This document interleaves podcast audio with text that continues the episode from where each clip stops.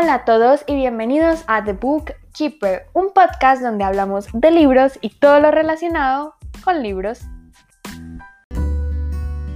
Hoy les traigo el wrap up de junio y este es el episodio en el cual les cuento todo lo que leí en el mes, eh, de qué trata el libro y obviamente mi opinión.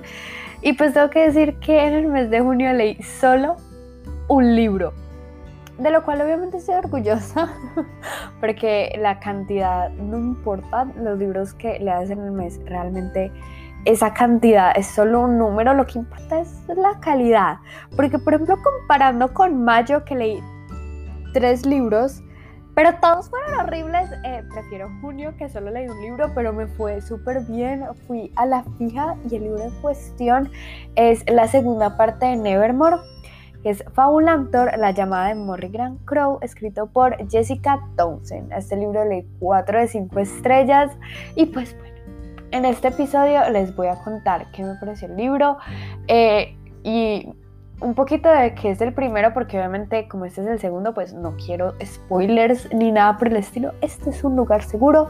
Entonces, bueno, ¿de qué trata el primer libro que es Nevermore, las pruebas de Morrigan Crow.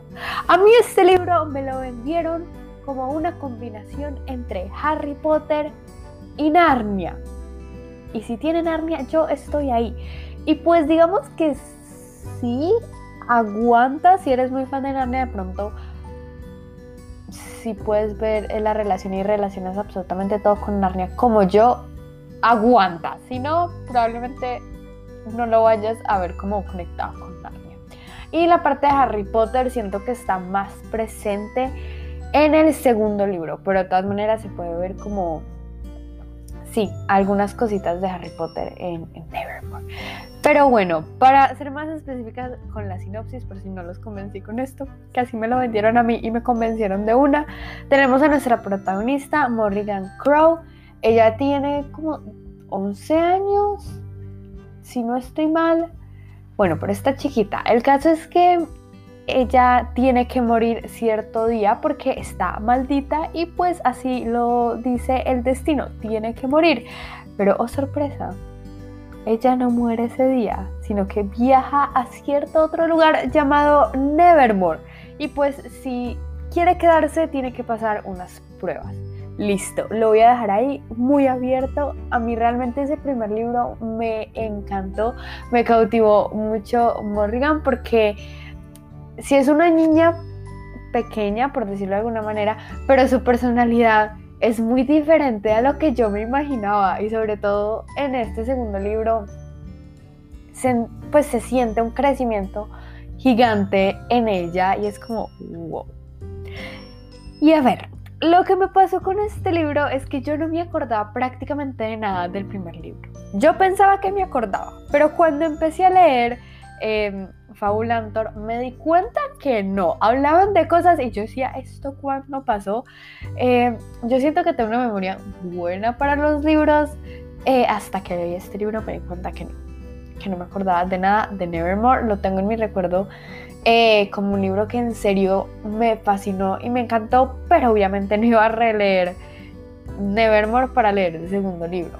Entonces lo leí de corrido el segundo sin buscar en internet porque de pronto me hacía un spoiler o sin releer el primero.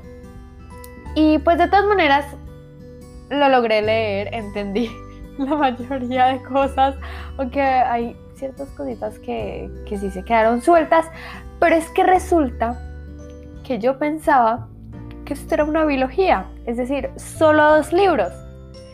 Pero leo la última página y me quedo como, esto no puede ser solo dos libros, aquí me falta y me pongo a investigar y resulta que son cuatro libros, cuatro libros el cual el tercero no se ha publicado en español y yo ya empecé la saga en español y me rehuso a cambiar al inglés, pero si toca, va a tocar, porque de verdad que me encanta.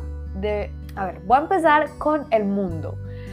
No voy a dar muchos detalles porque es muy difícil de explicar, pero simplemente la ambientación me encanta porque es completamente caótica. O sea, hay cosas que no entiendo. Por ejemplo, eh, la parte de Faulantor, creo que se pronuncia así, no estoy segura, eh, la llego a entender muy al final del segundo libro. Eh, muchas cosas de la ciudad de Nevermore también, o sea, hay cosas que lo que les digo no las entiendo todavía, pero como que la autora hace que no te desesperes por eso, porque la ciudad en sí misma, si existiera, sería caótica, pero bonita, como sí, no sé si me hago entender. Es que en general es muy desorganizada, no, no tiene orden. Eh, hay ciertas cosas que aunque uno no llega a entender completamente, de todas maneras se las imagina perfectamente. Y para mí con eso es suficiente, porque es un mundo que siento que no es parecido a nada, siento que no lo había leído anteriormente y aunque sí, por ejemplo, tiene, digamos, una conexión con Harry Potter, que podríamos llegar a decir que es como esta escuela de magia, eh, aunque no necesariamente tiene que ser mágica, pero es una escuela de habilidades eh, que se desarrolla más en este segundo libro, que podemos ver un poquito más adentro de esta sociedad. Em, de todas maneras siento que es como algo muy único porque nos las presentan de una manera muy, muy seca. Y no sé, es algo que completamente me cautivó, me encantó. Sí les advierto, hay cosas que probablemente no van a entender, pero la autora lo maneja muy bien para que cada quien aguarde y, de todas maneras siga como cautivado por la esencia de Nevermore, que es algo que la autora transmite completamente bien. Ahora, hablemos de los personajes. Como les dije, yo no me acuerdo de muchas cosas del primer libro, eh, pero es cierto que en este segundo se sigue con la misma esencia de los personajes, solo que tal vez tienen un poquito más de crecimiento. Yo siento que Morrigan es el único personaje que como tal vemos este crecimiento. Del resto de los personajes sí los sentí muy, muy iguales, a lo cual no me quejo, realmente no me quejo. Y me gusta mucho la amistad que se crea en este segundo libro, como Morrigan va expandiendo como esos lazos, o por ejemplo con, con North, que es su patrocinador también cómo se van estrechando más estos lazos, aunque bueno, él no está mucho con ella.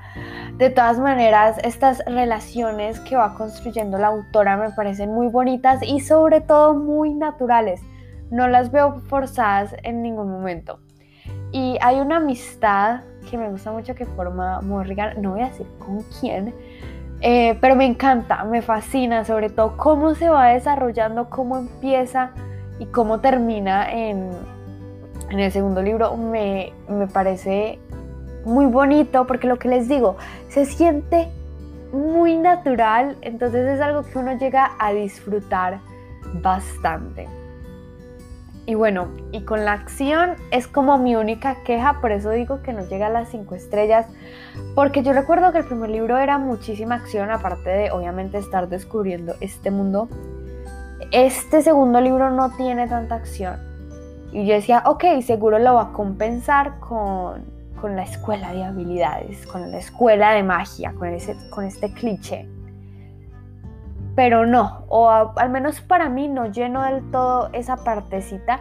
Siento que este segundo libro se sintió muy infantil, por decirlo así, de que cada capítulo tenía inicio, nudo, desenlace, inicio, nudo, desenlace, que era como una aventura y punto como no ves el hilo de la historia, el hilo que conecta al primer libro, toda esta secuencia como eh, el villano, porque obviamente en este primer libro tenemos un villano, em, en el segundo libro también tenemos un villano, pero no se nota, no hay este hilo conductor que tú puedas seguir claramente. Hay muchos temas que se van tocando y entiendo que la autora también deja cosas abiertas para el tercer libro y que las tenía que tocar en ese segundo libro, pero lo hizo de una manera que no se sigue este, este hilo, entonces esa acción queda muy en segundo plano y queda muy en bueno. Entonces a mí la verdad me quedaron eh, sobrando páginas. Siento que hay algunas escenas que las podríamos quitar perfectamente, aunque, aunque si se quitan pueden cortar el desarrollo de Morrigan, lo cual me pone en conflicto porque lo que les digo, había partes que yo simplemente estaba muy enamorada del mundo y todo lo que, lo que ustedes quieran, pero no era suficiente para mantenerme ahí, entonces eh, me demoré leyéndolo, pero tampoco es que tuviera mucho afán, la verdad. Y y es como mi única advertencia. Para mí el primer libro es superior al segundo libro. De verdad que disfruté muchísimo más el primero que, el segundo. De todas maneras, el segundo es trabajable, es disfrutable. Los últimos capítulos son bacanísimos, los disfruté un montón. Y lo que les digo, ver el crecimiento de Morrigan es algo que uno disfruta.